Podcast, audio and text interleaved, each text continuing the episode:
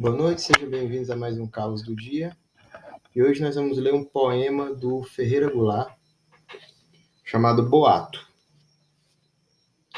Espalharam por aí que o poema é uma máquina ou uma diadema, que o poema repele tudo que nos falha a pele, e mesmo a pele de Hiroshima, que o poema só aceita a palavra perfeita ou rarefeita, ou quando muito aceita a palavra neutra, pois quem faz o poema é um poeta, e quem lê o poema, um hermeneuta.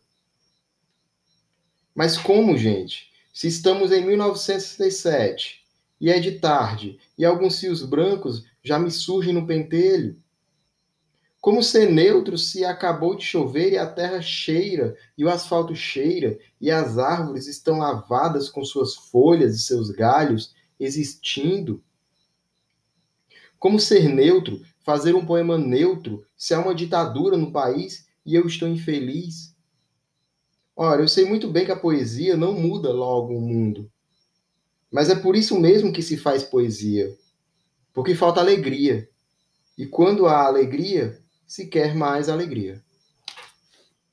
Esse é um poema do grandíssimo Ferreira Goulart Boato, né, do Dentro da Noite Veloz, que, como você vê aqui, traz um pouco da questão da contexto da ditadura e a maneira para que, que serve a poesia, né? A poesia tem que ter um lado, a poesia tem que militar. É, a poesia milita por, por dois, dois fatores por nós mesmos, poetas, literatos e por tudo aquilo que a literatura é construída, né?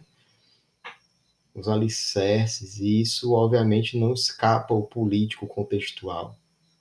Né? Então a poesia traz essas vertentes máximas aí, aí fica a cargo do escritor, né? porque cada poeta é uma ilha. E com o Ferreira Goulart nós deixamos o caos do dia da semana. Segunda-feira nós voltamos com mais poesia. Tchau, tchau, pessoal.